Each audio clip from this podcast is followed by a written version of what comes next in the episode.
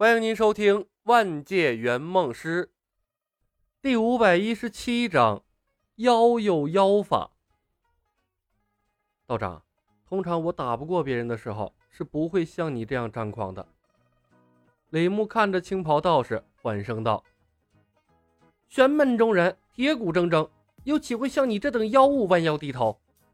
青袍道士傲然道：“道长有骨气。”李牧肃然起敬。从他的手中把肥皂拿了出来，回身递给了李海龙。伯虎，把这块肥皂送去回春楼，给里面的姑娘清洁身体。我想看这位道长去回春楼姑娘的浴桶里抢肥皂。杨员外等人的眼睛突的瞪大了，这他妈也太损了！这还是刚才那个口口声声要和人类和平共处的狐妖吗？用肥皂引出家人入青楼。哪个有脸面的人能做出他这般阴损的事情？不怕下地狱吗？小青摁下了蠢蠢欲动的心，果然还是小白有办法，这比杀了他们解气多了。妖孽，你敢！青袍道士目眦欲裂，钢牙紧咬。若你做出那等事情，我必和你不死不休！群情激愤，所有人都坐不住了，但经脉被限制。他们想起身反抗都做不到，白素贞的功力又远远超过了他们。狐妖，你不能这么做，你会得罪天下修士的。当街演了一出好戏，一直忍着没出声的慧性和尚终于忍不住了，光头涨得通红，把戒疤清晰地凸显了出来。方才那一幕，他已经不知该如何面对江湖同道了。再让他去青楼女子的浴桶里抢肥皂。那他会彻底沦为佛门的笑柄。不当人子，不当人子！宏远道长咬着牙道：“道长，我本来就是妖怪。”李牧笑看了他一眼，心怀慈悲。我不入地狱，谁入地狱的是佛门高僧？无为而治、清净自在的是道家高人。目无法纪、不遵礼数、不守规矩。才叫妖怪。当我努力做个人，想要平等和你们对话，你们高高在上，视我如草芥，哪怕沦为了我的俘虏，依旧对我喊打喊杀，生杀予夺。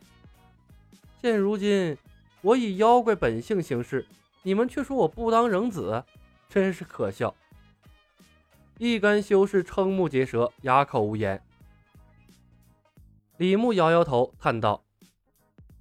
高傲的你们呐，毁了我一个做好人的机会。那么，咱们便按照我定下的道来吧。翻手为云，覆手为雨，这群修士栽了。杨员外等人面面相觑，忽然庆幸及早投降了，不然的话，以李小白的手段，能把他们坑得生不如死。道长、禅师，你们说的没错，杀了你们会犯天条。我不杀你们，李牧笑道。但我把自己的肥皂送出去，总不犯法。道长如果定力十足，尽可以从容离开，不去抢夺丢出的肥皂。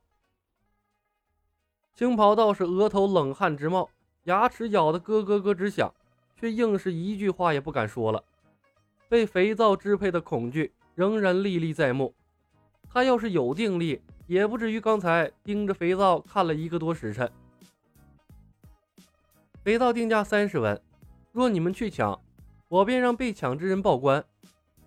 李牧笑笑，哼，李捕头，一会儿你带人去回春楼候着，但凡有人抢东西，有一个抓一个，不要姑息。我们要还钱塘县一个朗朗乾坤，绝不允许暴徒逍遥法外。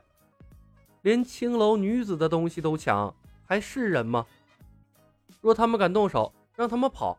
回头把缉捕文书送回他们的师门。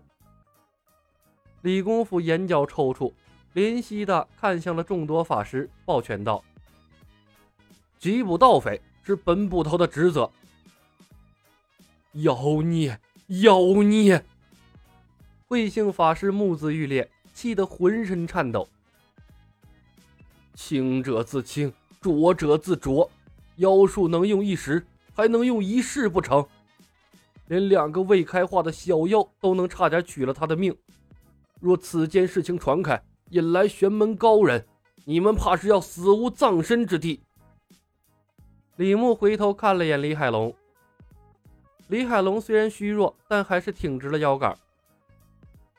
但凡偷袭我者，魂飞魄散，永世不得超生；偷袭我者，将立时长穿肚烂而死；偷袭我者，求生不得，求死不能；偷袭我者，将永坠阿鼻地狱；偷袭我者，将不孕不育，子孙满堂；偷袭我者，将腹泻不止。将断手断脚，终生残疾；偷袭我者会长出一对猪耳朵，会放屁不止。一连串疯狂而又没有逻辑的诅咒之后，众多被限制的玄门中人看着突然发疯的李海龙，傻傻的都愣住了。魏姓和尚气急反笑：“哼，呵呵，此为何意？我有佛法护身，堂堂正正，又岂会在意这般无知的诅咒？”旁边，白素贞、小青、胡晓彤的脸色一个比一个精彩。在所有人怜悯的看着唐伯虎发疯的时候，他们也把同情的目光投向了被禁制的修士们。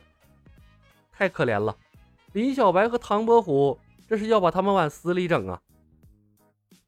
李牧任由李海龙当着众人的面完成了他的诅咒。大锤法罗实现的几率太低，以至于他只能当做震慑剂。藏着起不到任何作用，只有广而告之，让所有人都体验到言出法随的效果，李海龙才能真正的得到安全。这也是为什么李海龙使用大锤法罗从不背着人的原因。白素贞和小青不正是因为他的言出法随，才收敛了许多，不敢偷听、暗中窥探吗？李牧笑笑，呵呵，诸位，我二弟没有发疯。他修炼有言出法随的神通，虽然功力尚浅，但终究还是有几率实现的。望诸位慎之又慎，不要自误。可笑！言出法随乃圣人神通，要有大法力结大因果，连圣人都不敢轻易动用。若被一个小小的狐妖掌握，岂不是要天下大乱？一个道士嗤之以鼻，讽刺地说道。我师尊菩提便是圣人，李牧笑道：“方才我就想说了，那菩提祖师的名号我连听都没听过，怕不是哪路毛神被你拉出来做圣人吧？哈哈，也不怕辱了真正圣人的名号，招了天谴。哎呀，偏见呐！”李牧叹息了一声：“一块小小的肥皂，不同样让你们束手无策吗？”万一是真的，你们也受不了啊！说着，李牧挨个把肥皂从他们手中收了回来，递给了李海龙，说道：“二弟，你往回春楼走一趟，将这些肥皂赠与回春楼的姑娘。”李海龙笑吟吟的接过，庶子尔敢！众修士咆哮，一个个挣扎扭动，仿佛预见到了稍后将会发生多么可怕的事情。李牧没有理会他们，继而转向了李公甫。李兄，麻烦你带人去回春楼布控吧。是。李公甫回礼，呼喊着召集散落在四处的衙役。说着，李牧又看向了白素贞：“白姐姐，稍后等他们完成部署，你便解开他们的禁制吧。”白素贞笑吟吟的点头。安排好一切，李牧才重新看向了面前的修士们，微笑道。诸位大师，考验你们定力的时候到了。本集已经播讲完毕，感谢您的收听。